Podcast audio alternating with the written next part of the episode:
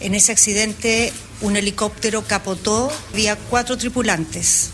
Tres de ellos pudieron llegar por sus propios medios a la orilla, pero no fue el caso del cuarto tripulante, que era el expresidente Sebastián Piñera.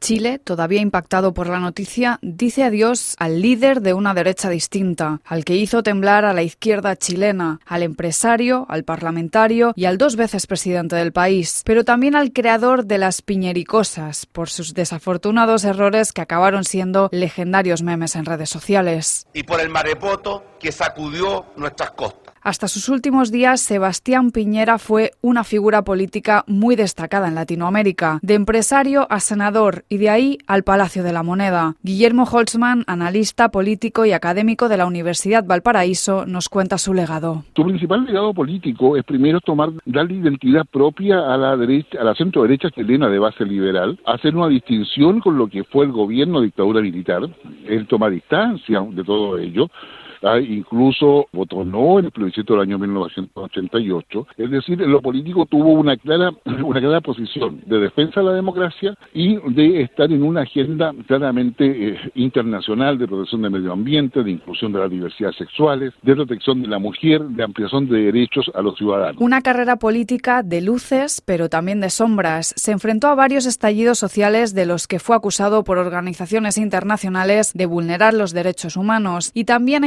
importantes casos de corrupción por su uso de información privilegiada y financiamiento irregular. El caso Bancard, el Penta o el Cascadas le llevaron a acusaciones constitucionales de las que fue absuelto. Queda de esta manera rechazada la acusación constitucional contra el presidente de la República, Sebastián Piñera. Su primer mandato quedará marcado por ser el primer presidente de Chile de derechas desde el retorno a la democracia en 1990 y en general su carrera política por impulsar la ley de identidad de género y la ley de matrimonio igualitario. Sus dos mandatos le supieron a poco y muchos ya le veían como el próximo candidato a las presidenciales de 2025. Y probablemente, y estando en buenas condiciones físicas e intelectuales, probablemente hubiese ganado. El, el vacío que deja Piñera ahora centro derecha es importante, es un vacío de liderazgo. Los que le conocían le señalaban con cariño como un descarado, como un listillo que amaba volar con su helicóptero por el lago Ranco, y paradójicamente fue su pasión la que le robó las alas. Hoy Chile se viste de luto durante tres días para despedirse de él, de Sebastián Piñera.